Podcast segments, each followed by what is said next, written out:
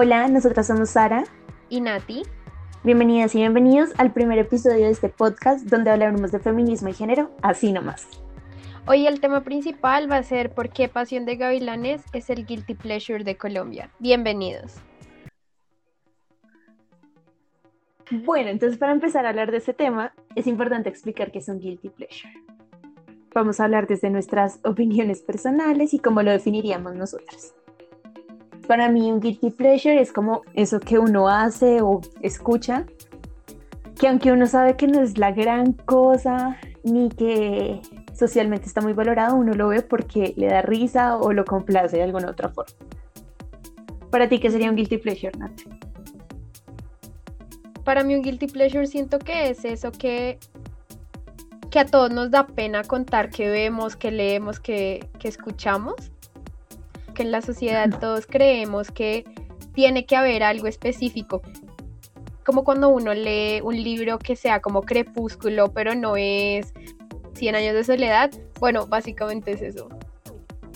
Yo tengo muchos guilty pleasures, de hecho casi todo lo que yo leo son guilty pleasures. Toda mi adolescencia leí guilty pleasures. Toda mi adultez leo guilty pleasures. Hay cosas que nunca cambian. Vamos a hablar por qué nosotros consideramos que Pasión de Gavilanes puede llegar a ser un placer culposo. Y lo chévere de esto es que tenemos las dos visiones. Nati es súper fan de Pasión de Gavilanes, se la ha visto completa, se la sabe de memoria. Y yo por el contrario, no. O sea, sí sé que es Pasión de Gavilanes, tengo recuerdos de mi infancia de eso, pero no es como que en este momento sepan ni se diferenciar los personajes ni nada. Solo sé que todo el mundo la ve.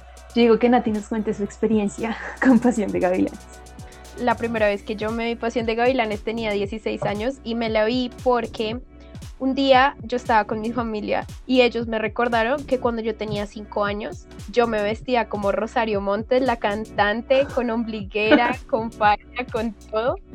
Y me sentaba eh, en los almuerzos, me paraba en una mesa, les bailaba, les cantaba todas las canciones. Y pues obviamente esta novela no es como para que la vea una niña de 5 años, ¿no? pero por alguna razón como que las canciones me las aprendía y mis primos un día me dijeron eso, como, ay, vuélveme a hacer ese show de Pasión de Gavilanes. Y me la empecé a ver, luego me, me la aprendí, básicamente me la hice como mil veces, pero pues eso no significa que yo después cuando empecé a leer sobre feminismo y me volví, toda una reconvertida, pero cuando empecé a ser feminista pues obviamente empecé a darme cuenta que habían muchas cosas que estaban mal, ¿sabes? Como que no funcionan. Aunque me la haya visto 10 veces antes, ya luego cuando me la volví a ver, sentí como esto está muy mal. Esa es mi experiencia con Pasión de Gravenes, pero es mi guilty pleasure. O sea, siento que es la novela que yo me veo cuando estoy aburrida, cuando estoy triste. Ya sé qué capítulos me gustan, la amo, pero pues eso no implica que no esté mal. Y con respecto a eso de los capítulos, yo tampoco entro a este podcast sin saber nada.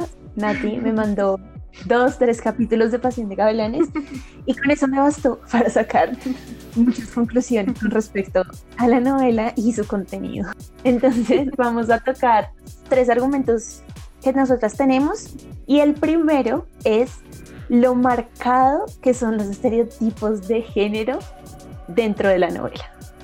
Sí. Como siempre está el físico de las mujeres por encima de todo y los hombres siempre responden a un estereotipo de macho musculoso, salvador.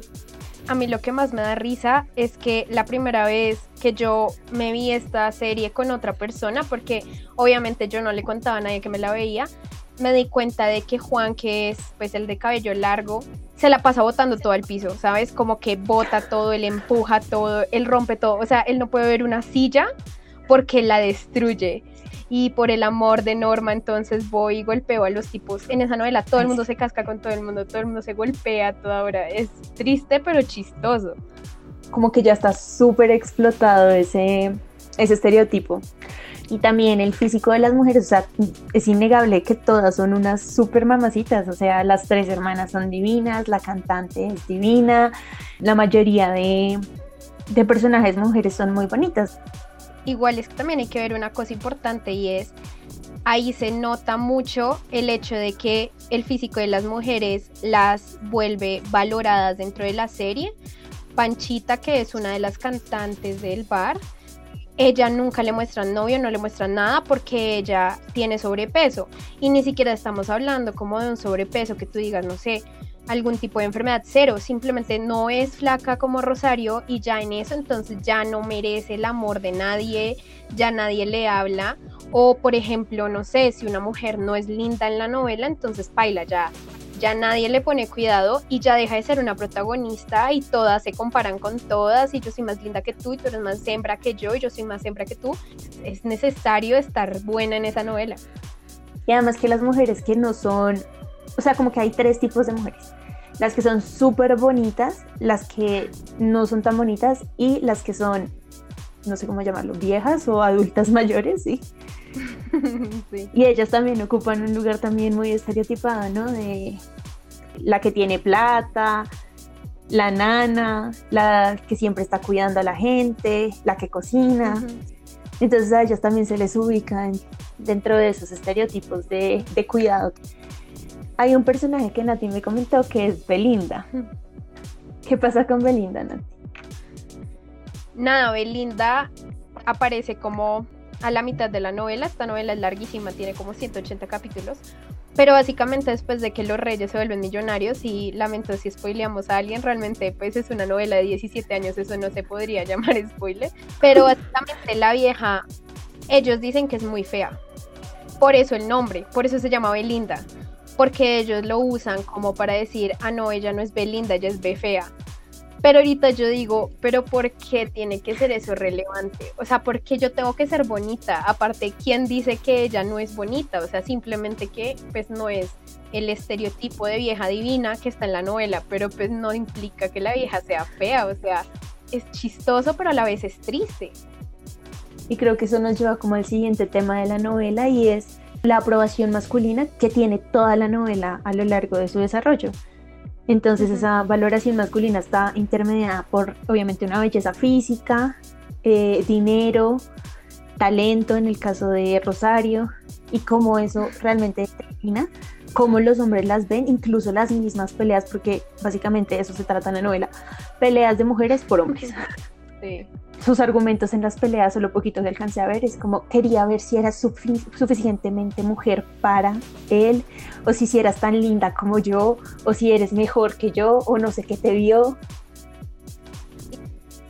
Y, y los estereotipos de género marcadísimos. O sea, literalmente los tres hermanos no se parecen entre sí, ¿sabes? Pero los tres están muy buenos y los tres cumplen el rol de somos los machos que todas quieren. Antes eran pobres, entonces soy pobre, entonces estoy rico y como estoy rico, entonces vale la pena que ella se meta conmigo. Igual, la personalidad de ellos también cambia por su poder adquisitivo. La personalidad de Franco, que es el que más se ve, es una persona totalmente diferente. O sea, el pobre era, pues obviamente está re bueno, es el más lindo de todos en mi opinión, pero él está obsesionado Rosario, estaba relegado a ella, y luego se vuelve millonario literal de un capítulo al otro y ya es el señor, el don, o sea, como ¿qué tiene que ver cuánta plata tienes tú con tu personalidad, es tan ilógico. Además, eso hace que se justifiquen muchas violencias dentro de la serie, ¿no? Sobre todo y especialmente violencia física. Digamos, en el caso de la, de la violación de Jimena, que este man le dice que la va a violar porque ella es una mujer que está buscando muchos hombres todo el tiempo, que siempre eh, como que tiene una vida sexual muy activa y esa es la justificación de por qué él puede abusar de ella. Y además luego va al siguiente estereotipo que es, es que como tu esposo no es suficientemente hombre para ti y no te complace, entonces ven y prueba este machote y te voy a hacer conocer lo que es un verdadero hombre.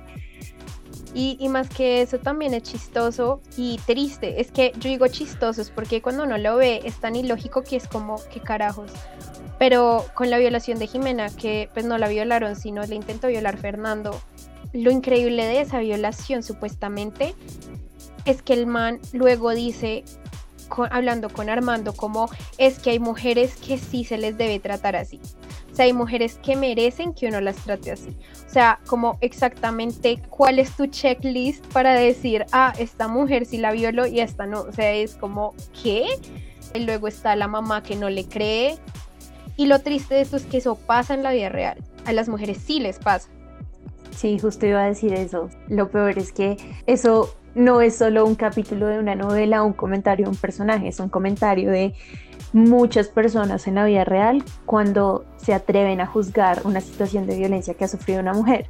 Entonces va el típico que aunque la gente, que va, eso ya no se lo dicen a nadie, pero si uno escucha en la calle eh, en un ambiente un poco más cotidiano, el típico de, pero es que ella iba vestida así, mire la ropa que se pone, mire que sale sola, eh, que provoca a los hombres o porque una mujer tiene una vida sexual activa, como digamos la justificación que daba este man con respecto a Jimena, eh, un poco en la lógica de que el disfrute sexual de las mujeres siempre se ha visto muy cuestionado, ¿no? Mientras que el disfrute sexual del hombre es totalmente permitido y son salvajes porque no pueden controlar sus hormonas, porque eh, siempre piensan en sexo, pero nosotras eso se convierte en una justificación para y eso también nos limita mucho el desarrollo de nuestra vida sexual.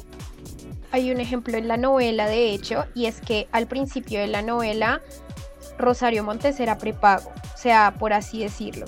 Y de hecho Armando era el que la vendía, o sea, el man era, por así decirlo, un proxeneta con ella y con varias del bar. Pero era muy feo en el hecho de que eso se lo sacaban en cara todo el tiempo. Y es como, amigo, a ti qué carajos te importa. O sea, si ella quiere ser prepago o no, si ella quiere ejercer la prostitución o no, en este caso era porque ella quería. Y en ese caso, ¿por qué carajos él se tiene? O sea, porque se lo tiene que recordar cuando ya se casan. Creo que ahí abriste un tema que podríamos tocar en otro podcast, que es el trabajo sexual, pero bueno, eso lo dejamos para, para luego.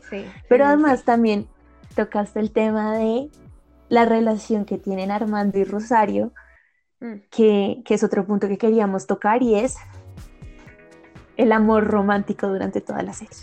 Y lo fuerte que es ese, que es ese modelo relacional durante toda la serie. Entonces, el típico, como le decía Armando a Rosario, que si no estoy contigo me muero o te mato, si tú estás con alguien más y no eres solo mía, eh, pues te secuestro porque la secuestró.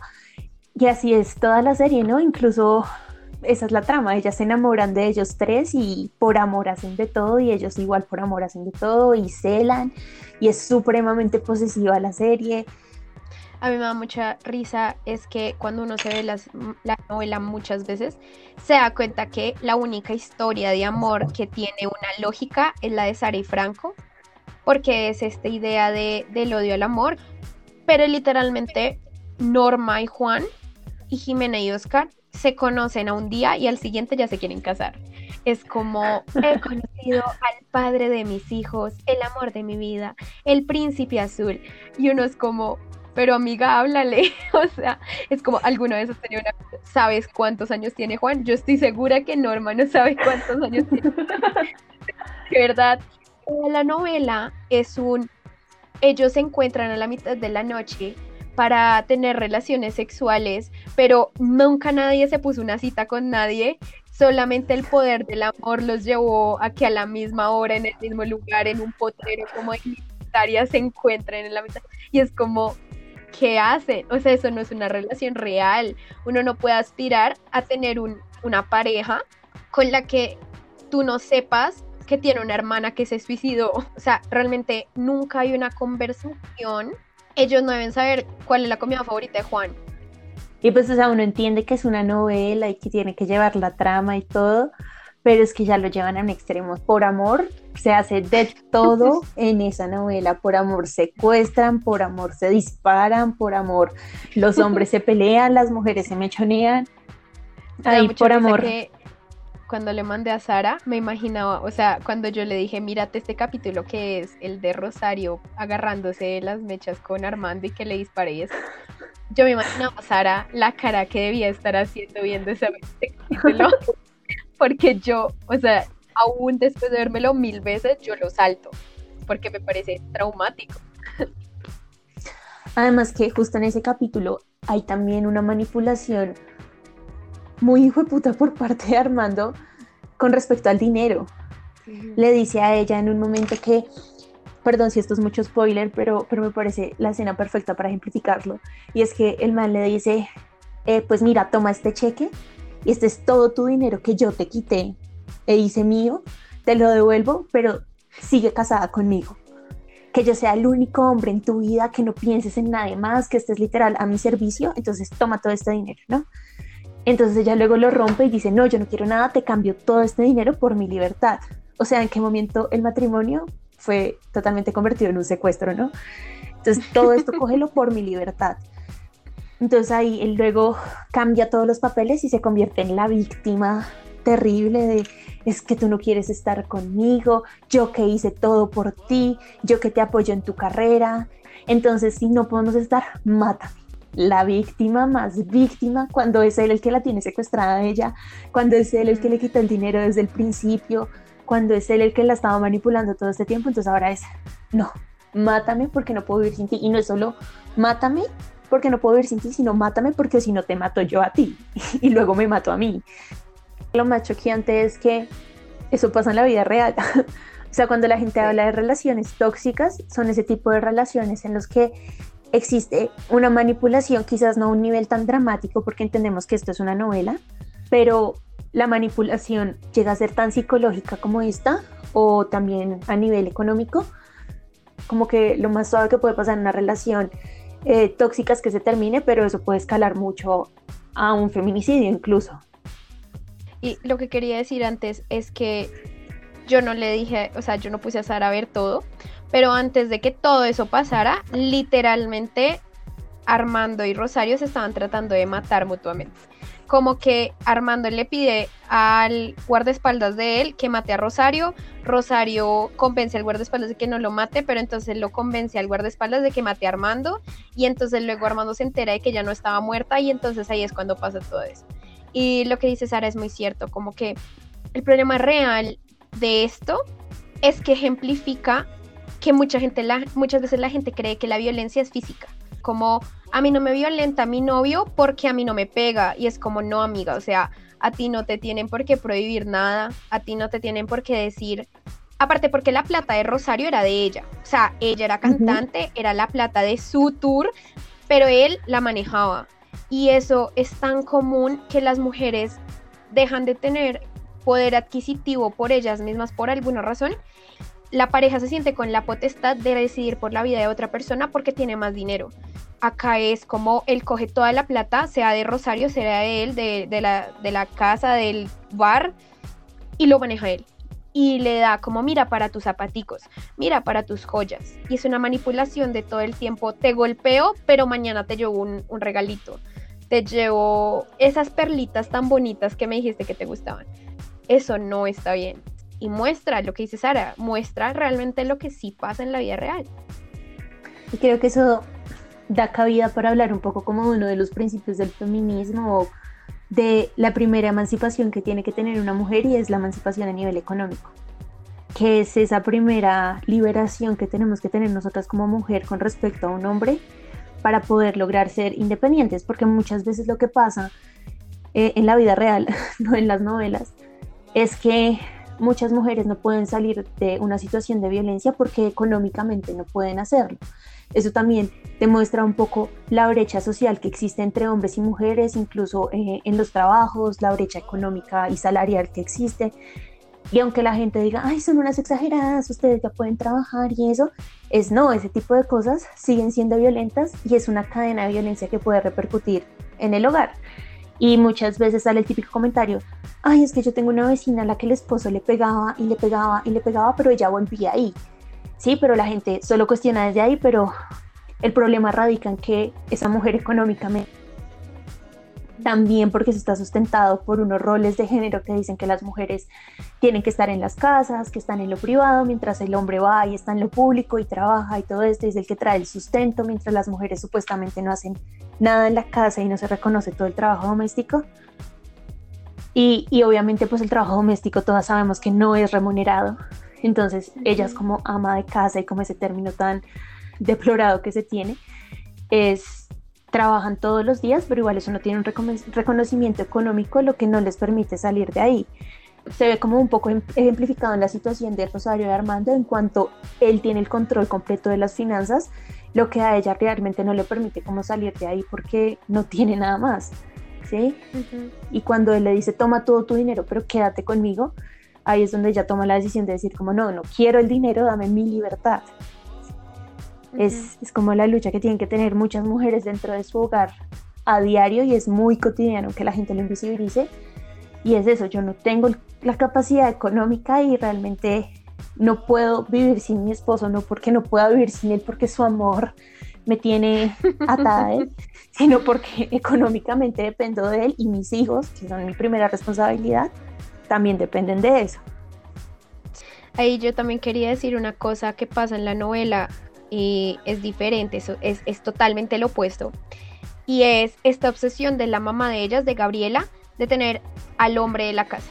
O sea, Gabriela es capaz de administrar ella sola, aunque nunca en su vida, porque es este tipo de, de relación de mi esposo era el dueño de todo y luego pues se muere y yo me quedo con todo, pero ella lo logra. Ella lo logra, ella sube, ella logra que su hija, que es Sarita, administre la hacienda, ella administra los negocios, y aunque ella es súper capaz y ella lo puede hacer, aún así busca el hombre de la casa, el hombre que, con el que tengo que discutir las cosas.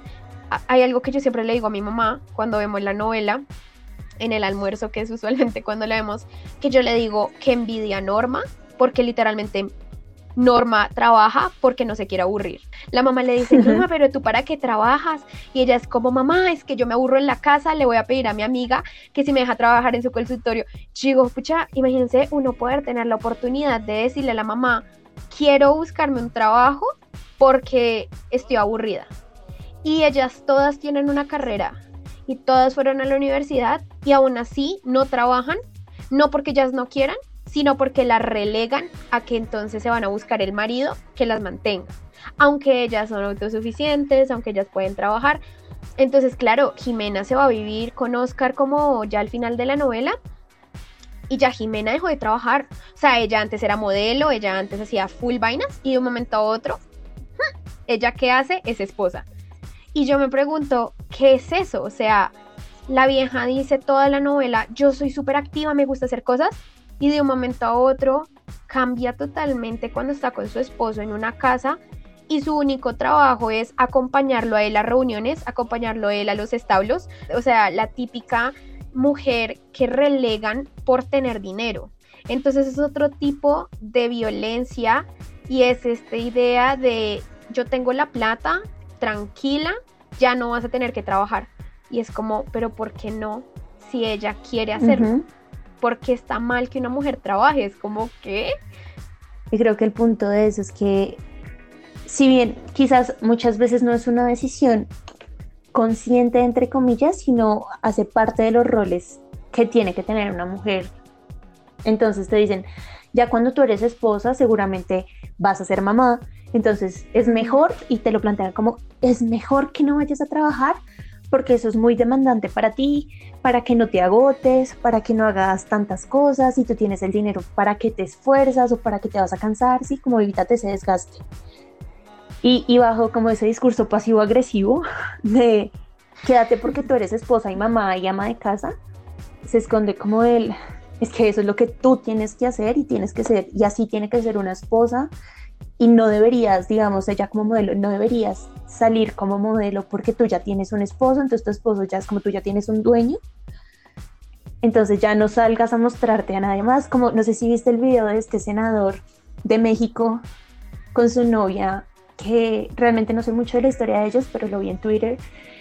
Y, y lo que vi fue el video, le estaban, estaban como teniendo una videollamada o estaban haciendo como un en vivo por Instagram porque la chica es como influencer estaban comiendo alitas y la chica estaba en pijama con un short y en la cámara pues ella puso su, como estaba sentada en el piso y puso su pierna un poco más levantada para apoyar su brazo y el man que es senador, senador, o sea, con un cargo político, y que son jóvenes, una pareja como 25 años de casados, pues 25 años y están casados, el man le dice como, oye, baja la pierna o no muestres tanto.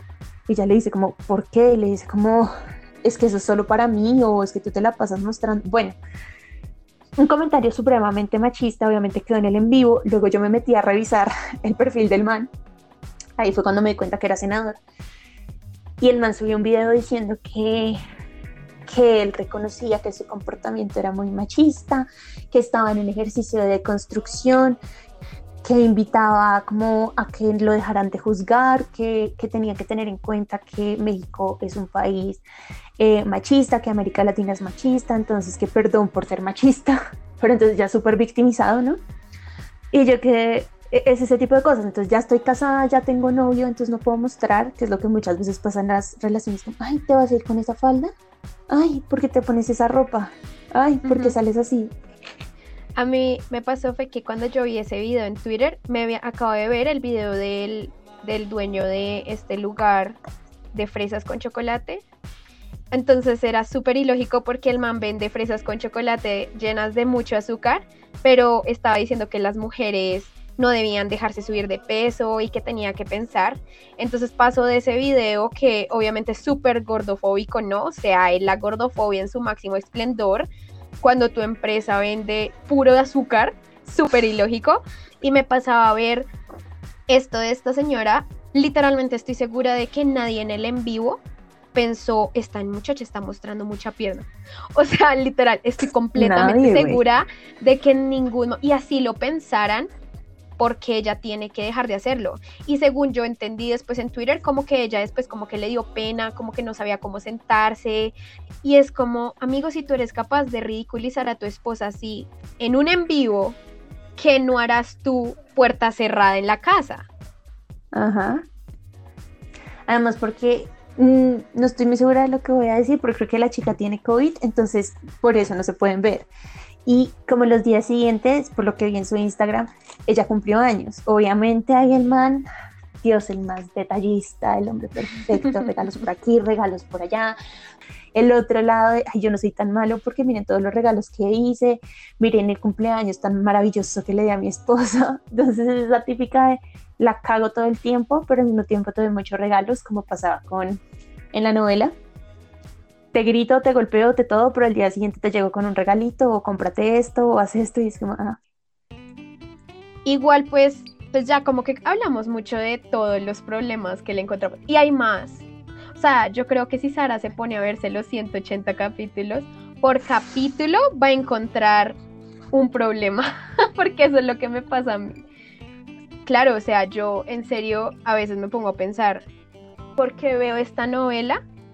Pero al final es como, pues bueno, obviamente es una novela que fue hace 17 años, es una novela que claramente tiene muchos problemas, pero a mí me gustaría como que habláramos de algunas cosas que yo le comentaba a Sara, que yo considero que para hacer una novela, o sea, es que sé que lo que voy a decir es como tratando de justificar algo, pero no lo quiero justificar. Simplemente como que en la televisión colombiana hace 17 años algunas cosas no pasaban, algunas cosas no se mostraban, algunas cosas eh, no ocurrían. Y creo que esta puede ser la respuesta de por qué Pasión de Gavilanes es el guilty pleasure de Colombia, porque es increíble que literalmente es trending número uno en Netflix, es trending topic todas las noches en Twitter y aparte de todo es la novela más vista en Colombia en su prime time de las 8 de la noche en Caracol. Y uno es como, pero ¿por qué la gente se lo ve? O sea, ¿qué y además, también, digamos, en el grupo de, la Nacional de Facebook de Mayef, ponen post todas las noches para hablar de Pasión de Gavilanes y son muchos comentarios. Pues ya, ¿qué es esto? Sí, todo el mundo se la ve. Y inclusive la gente que es como, ay, pero tú, ¿por qué te ves esto? Todos sabemos que la vemos. O sea, muy poca gente que yo diga como, en serio no se la ven o se la ven en secreto, pero se la ven. Y creo que lo que importa aquí es que en esa época tenían muchas cosas y pues una cosa que me gustaría hablar es que antes de Betty la Fea, de pronto me estoy equivocando, realmente yo no me he visto tantas novelas como ustedes imaginarían. Hay un personaje en Pasión de Gavilanes que es Leandro, ¿no? Y entonces Leandro es gay. Y en toda la novela hablan de Leandro como con estos adjetivos de mariposón, con alas, con cosas así, que no están bien y uno jamás en la vida tiene por qué venir a siquiera hablar así de alguien. Pero en esa época, Leandro es un personaje que es muy importante en la serie y no solamente es importante, Leandro tiene una evolución muy positiva durante la serie. Hay algo que me gusta de Leandro y es que su mamá, a pesar de ser de élite y bueno, súper juzgadora, Melissa siempre lo apoyó y le decía como yo sé que tú nunca te vas a casar con ninguna mujer y para mí está completamente perfecto.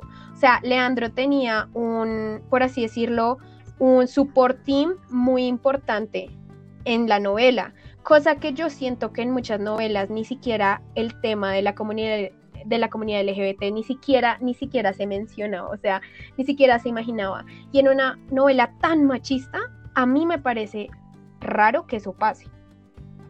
Sí, además tú me contabas que era un personaje al que realmente no se le discriminaba por, por su o sea, no se le hacía el feo durante la novela, sino más bien lo que tú decías, tenía un protagonismo y, y era un personaje importante.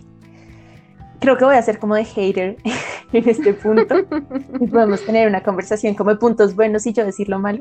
Y es que hablando con Nati, nosotras decíamos, sí, pues la novela es muy vieja, 17 años, wow pero creo que con respecto a las luchas históricas y a la historia en general, 17 años no es tanto tiempo, ¿sí? O sea, la comunidad LGBT, si bien en Colombia no, pero en el mundo sí, eh, empieza a tener un auge más o menos como en los 70, ¿sí? Y como para que hasta 30 años después lo empiecen a incluir dentro de las novelas colombianas, es como, sí, estamos como, como quedados al incluir esos temas. Y aparte, que nunca se nombra literalmente nunca se asume realmente la sexualidad del personaje, si bien implícitamente él es gay, a él nunca se le reconoce como tal. Y lo hablábamos Nati y yo diciendo que para mí es muy importante la manera en la que se nombran las cosas.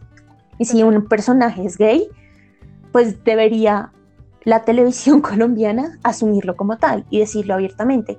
Entendemos que la sociedad colombiana y más el público al que está dirigido una novela o en ese tiempo eh, es una sociedad conservadora, que quizás eso puede ser un poco disruptivo, sí, pero sí me parece importante que eso pase. Yo estoy totalmente de acuerdo con Sara. Digamos que eso es como básicamente lo que la gente siempre dice, como, ay, es que es una novela vieja. Pero algo positivo, y esto no es sobre la novela, pero que nosotras estábamos hablando, es que me parece importante que la mayoría de la gente y los comentarios que yo veo en redes sociales son como, uy, no, que cringe esto.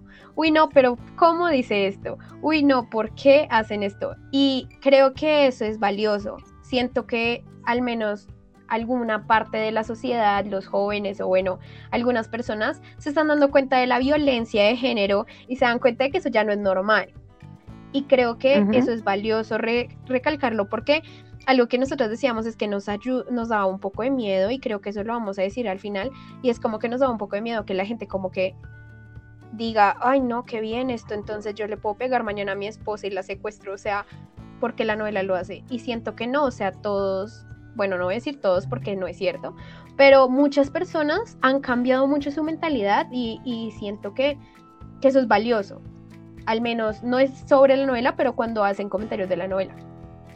Lo que tú decías también cuando hablábamos que, es evidente un cambio generacional, sí, que ya no es la misma manera en la que se ve la novela o la veían en ese tiempo eh, nuestros papás a como la vemos nosotros ahorita.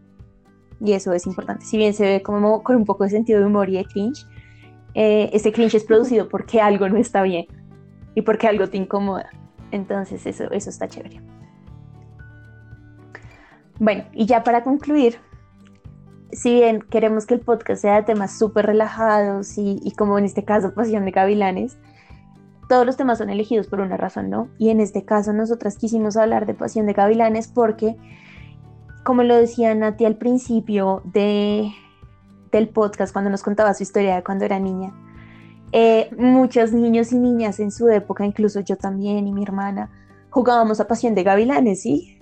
Y, como eso se convirtió en su época en un referente, si bien era un juego y eso, como era un referente también para los niños y como en sus juegos se representaban esas dinámicas y esos tipos de relaciones, esos modelos de violencia también estaban implícitos en los juegos. Entonces, por eso nosotras creíamos que es importante hablar de, la televisión colombiana, una televisión que, está en un horario familiar, que pueden ver muchos niños, es importante hablar de esto porque esto de una otra forma, inconsciente o conscientemente, se vuelve en un modelo relacional o un modelo social para los niños y las niñas. Sí, digamos que algo que nosotras decíamos es que todos tenemos que entender, y esto sí lo voy a generalizar porque me parece fundamental, que que tú veas Pasión de Gavilanes no te hace mala persona, pero tampoco significa que tú vayas a cometer o hacer algún tipo de acción negativa que es mostrada en la serie con el pretexto de, ay, es que en la televisión lo muestran. Y creo que eso es lo importante, como decirle a los niños y a los jóvenes y a los adolescentes que están viendo la novela a las 8 de la noche, como, mira amigo, entiendo que es divertida, a mí me encanta, soy súper fan, pero es solo eso, diversión, es ficción y todos tenemos que entender que lo que pasa en la novela claramente no está bien, claramente no está bien que tú hagas todo por amor, no está bien que tú dejes de trabajar, no esté, o sea, todo está mal en la novela, si uno lo piensa lógicamente.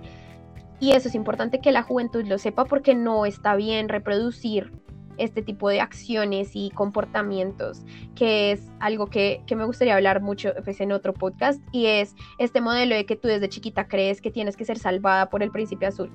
Eso no es cierto, o sea, creo que ya todos tenemos un cambio generacional, tenemos una, visión diferente, y ya, si uno ve Paciente Gavilanes como eso, como una novela, como ficción, súper por ti, espero la disfrutes porque a mí me da mucha risa. Creo que muchas mujeres feministas se van a sentir identificadas con este comentario y es que cuando uno empieza a estudiar de estos temas, lo ve en todo lado y es lo que dicen, es que ustedes ven machismo en todo lado. Y sí, uno ve machismo en todo lado porque hay machismo en todo lado. Hasta en Pasión de Gavilanes, que puede ser muy divertido lo que decía Nati, nosotros estamos diciendo que Pasión de Gavilanes esté mal y que verlo esté mal. Es simplemente que que, este, que el conocimiento sobre temas de género abre la posibilidad en que uno vea las cosas con una perspectiva nueva. No deja de ser divertido, da más cringe, pero también permite que uno en su cabeza se, vea, se vaya dando cuenta de micromachismos. Todo el mundo sabe que golpear a una mujer está mal, pero no todo el mundo sabe que decirle maricón o mariposa a un gay está mal, porque eso sigue pasando en contextos súper cotidianos con nuestros amigos y eso. Y es ese tipo de cositas más pequeñas que, cuando uno se pone las gafas moradas es cuando empieza a notar todo eso y es la invitación que queremos hacer con, con este podcast y hablando de Pasión de Gavilán es algo tan cotidiano y tan banal como una novela, como desde ahí podemos empezar, empezar a cuestionarnos un poquito nuestros comportamientos y nuestros comentarios. Sí, y yo creo que lo más importante para concluir con el capítulo de hoy es decir, nosotras sabemos que todo el mundo está viendo Pasión de Gavilanes, y nosotras decimos como este es el guilty pleasure de Colombia, pero lo más importante, aparte de que sea el guilty pleasure de Colombia, es que todos sepamos que es eso, que es solamente algo divertido, algo fácil de digerir, algo chistoso, a lo que me entretiene, pero que pues ya igual tiene sus problemas y desde que uno lo reconozca, pues está todo súper bien y pues no hay ningún problema al respecto. Y bueno, creo que ya podemos ir cerrando esto. Así nomás. hicimos nuestro análisis desde una mirada feminista y de género sobre Pasión de Gavilanes. Bueno, y nos alegra que nos hayan escuchado y nos vemos la próxima semana. Gracias.